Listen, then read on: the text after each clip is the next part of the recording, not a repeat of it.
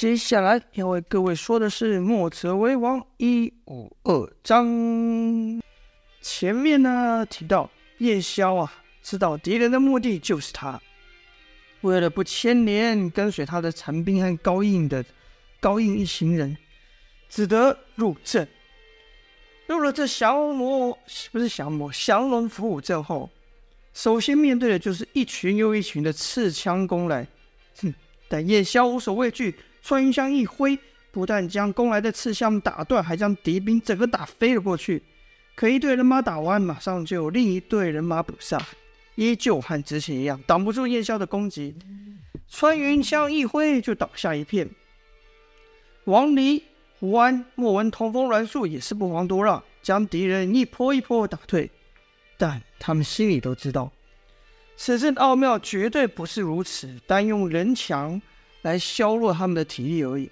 果然，在一第一次交手败下阵来后，敌阵就变了。刺枪兵向后退，换上盾牌兵向前，而且盾牌兵有些不同，盾牌上抹了一层厚厚的烂泥。叶萧等人的武器已经打上去，盾牌上的烂泥可作为缓冲，吸收攻击力，但士兵呢，依旧会被强横的内劲给震退，但不会像刚才那样一打就飞，一打就退。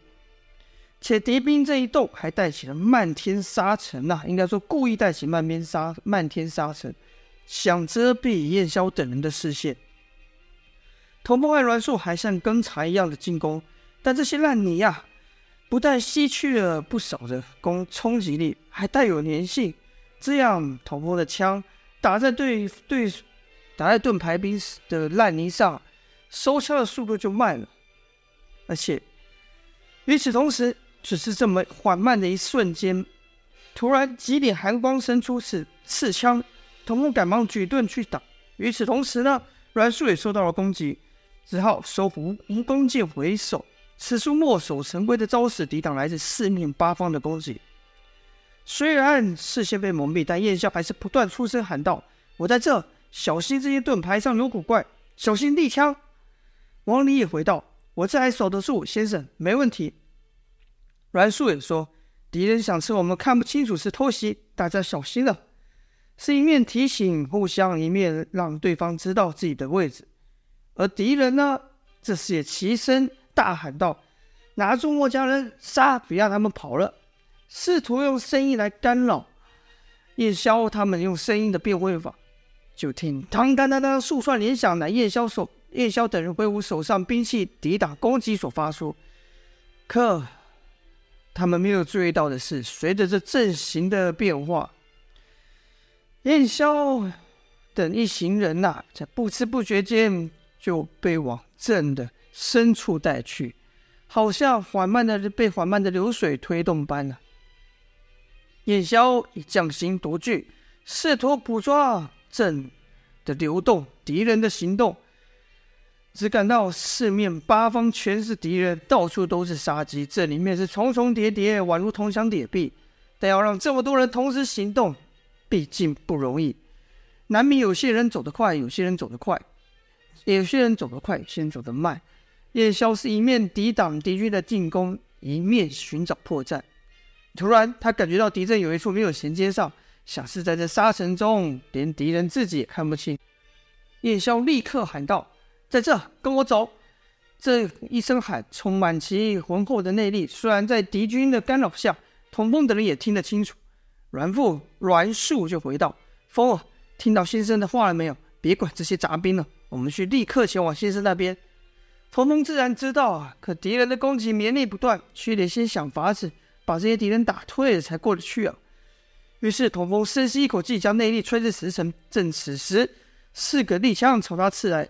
童风依旧举枪去挡，但这次有些不同啊！他不是出力将对方的枪给打开，而是借力使力，来了这么一个巧招。就听“嘣嘣嘣”的连响，是那些刺枪被童风带着甩出出去，撞到身旁的盾牌兵所发出。如此一来，对方的攻击就稍有停顿。栾树自然不会放过这个机会，喊道：“风儿，快走！”两人立刻朝叶萧的喊声赶去，而听叶萧的喊声越来越近，突然一波人马挡在他们面前，有这些人手持利刀跟盾牌。童风喊道：“素姐，交给我！”童风大刀一挥，想以此招将敌军给打飞，却听到“锵”的一声响，敌人居然是用刀刀交错的方式互相支撑来咬住童风这一枪。这一下没能把敌人打退，让童风略微一愣。可是就这么一愣神的时候，两侧刺来刺枪，想将童风给打倒。就听唰唰几声响，那些朝童风刺来的枪便停下，那些枪还被捆在一起。这自然是阮硕使用蜈蚣鞭帮童风挡住了。可如此一来，阮硕就没有兵器了。敌人当然不会只攻击童风而已，也攻向阮硕。童风立刻喊道：“素姐小心！”阮硕回道：“哼，顾好你自己吧。”劲风扑面，是一来来了就是一枪。阮树赶忙一个侧手，与此同时伸手将这枪夺下，紧接着就是一甩，借此一下，就听啪啪两声，其他两枪，其他攻来的两枪被阮树给挡下。这两人如此勇猛，连敌人都忍不住说道：“这些人好厉害，这些墨家军比传闻还厉害。”另有敌人说道：“别怕，他们不过就几个人而已，我就不信我们这么多多人还拦不住他们。”童风的枪被锁，可阮硕刚才帮他把攻来的枪捆成一束，童风干脆就把这束枪给抱起来，用力甩出，连带的把拿枪的几个士兵也带了起来。就听那些士卒说道：“别动啊，是我，别下手。”童风就以这个这个这个叫做人枪吧，朝敌人撞去。童风这一下使出了猛力，就看他将枪用力一甩。这些是连人带枪啊，撞到敌军，而后童风将枪抽了回来，跟着使出鬼斧神工的招式，是左右劈打，将面前的阻面前阻挡的敌军给打退。童风忙喊道：“素姐，快过来！”童风话才刚说完，一道人影接近，那人就是阮硕了。阮硕经过童风的时候，就听童风周围的敌人哀哀痛叫啊，那。原来阮硕此时是一手持枪，一手持蜈蚣剑，将敌人给打退。童风不是阮硕过去后，就喊道：“风儿，跟上我！”童风刚要动身，就感觉身上被什么东西给绊住了，跟着就听敌人喊道：“快快，把这小子给给我拉下来，把他给套住，看他还能怎样！”说话同时，又有数条绳索把童风给套住。那另一边，阮树还在催促，童风只得喊道。素姐，不用管我，先去先生那边。阮树知道要破阵，只能靠燕萧。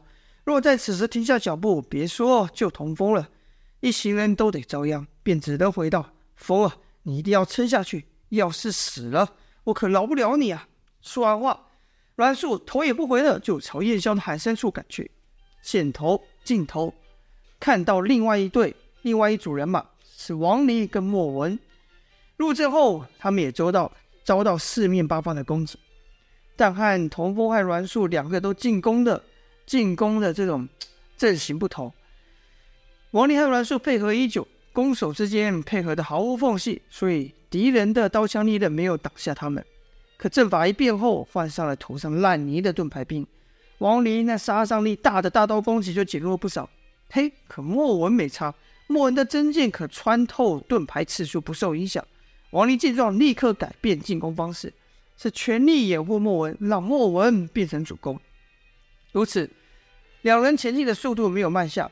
在他们面前的是胡安，胡安虽然无法言语，可他脚上，就有马蹄之处有特殊的机关，只要胡安轻轻将马踢向马腹，就会发出低鸣的声响。这个声音呢、不受敌军的喊声影响，所以王离和阮硕即便看不到胡安，也可以知道他的位置。所以说，王离、莫文也会匠心独具，但要在如此的激战的阵型中，还能以匠心独具捕捉到所谓的流动，这两人就没办法办到了。但胡安可以啊，所以他知道燕萧的位置，因为燕萧所过之处造成的损伤极大，敌人必须不断的派人前去支援。既然知道燕萧的动向，胡安就不会走在燕萧的后面，因为。他知道那边的敌人都被燕萧给打败了，所以叶胡安就选择了走另一条路，以打倒更多的敌人。也就是采用之前说过的顺行阵的方式。在胡安领着王林、王离和栾树直接破两道人墙后，阵势又变，前面的路因为敌人的移动变成了死路，一排排盾牌兵后又是一排盾牌兵，而在这些人墙后是无数的刺枪，像刺尖鳞一样刺来。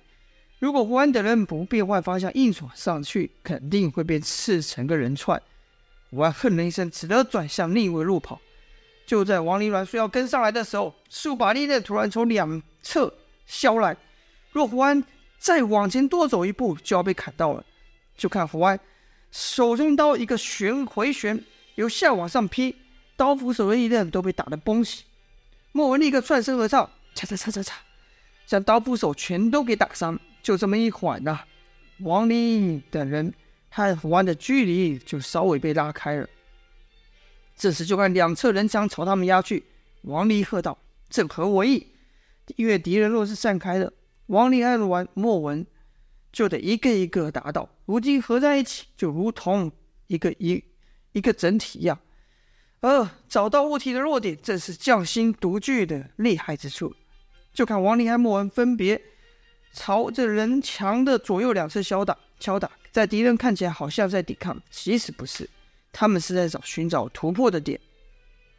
眼看敌人被他们左右左右劈打得越来越近，靠在一起的时候，王离就问莫文道：“准备好了吗？”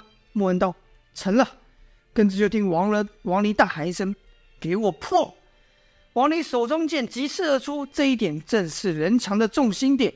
被王离的刀这么一点，人墙立刻从中间爆了开。与此同时，莫文窜入其中，左刺右削，又将前面的人也人全部给打倒。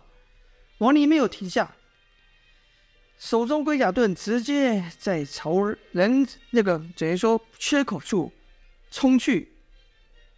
说了声“走”，我们追上去，就和莫文继续朝胡安的方向赶去。没一会就赶上胡安了。胡安因为面前出现大量的敌人而被拖住。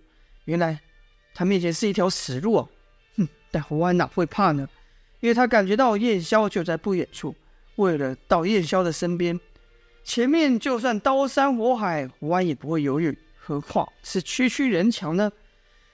敌人以为这下可把这墨家三人给困住了。没想到胡安将鸳鸯双刀拄了起来，深吸一口气，跟着就听“砰”的一声响，前排敌人的枪头似碎纷飞啊！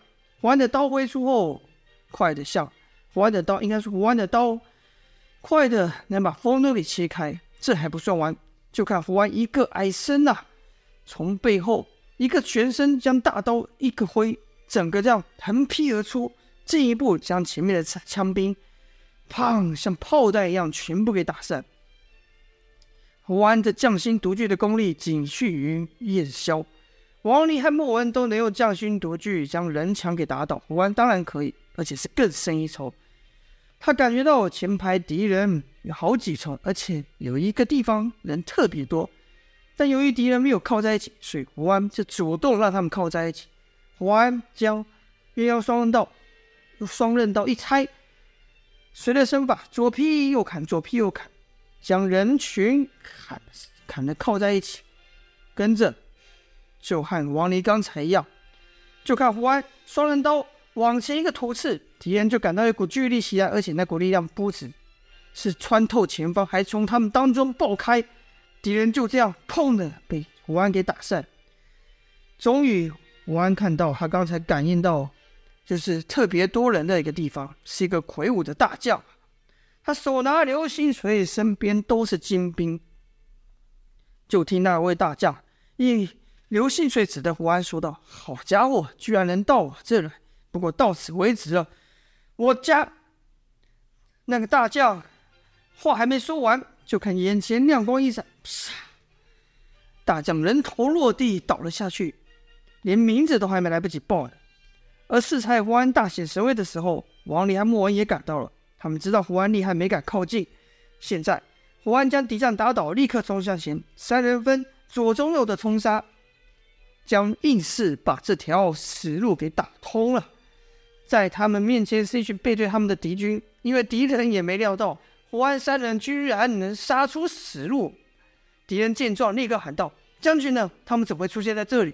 快把他们困起来，不让他们过去！”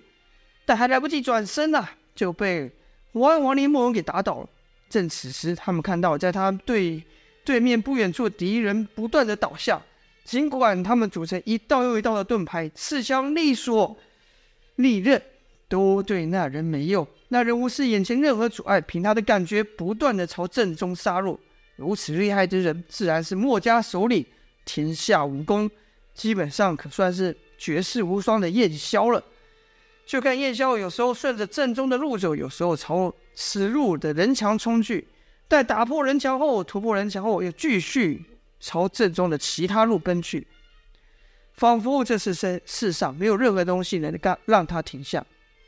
其中自然也有些武力高强的武将想挑战燕萧，像刚刚。王离对上那拿流星锤的大将一样，只是这两几个几员武将啊，别说出手了，在燕萧面前，他们连开口的机会都没有。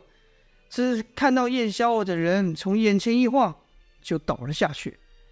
穿云枪穿风破云呐、啊，和燕萧好似一体般，人是枪，枪是人，挡着披靡。可原本跟在燕萧身后的阮硕和童风就跟不上燕萧的脚步了，尤其是童风还被敌人用套索给套住了，这该怎么办呢？好了，本章就说到这，预知各位详情，就待下回分晓啦。喜欢故事可再点个订阅，这样有更新时就可以收到喽。好了，我们明天见，下播。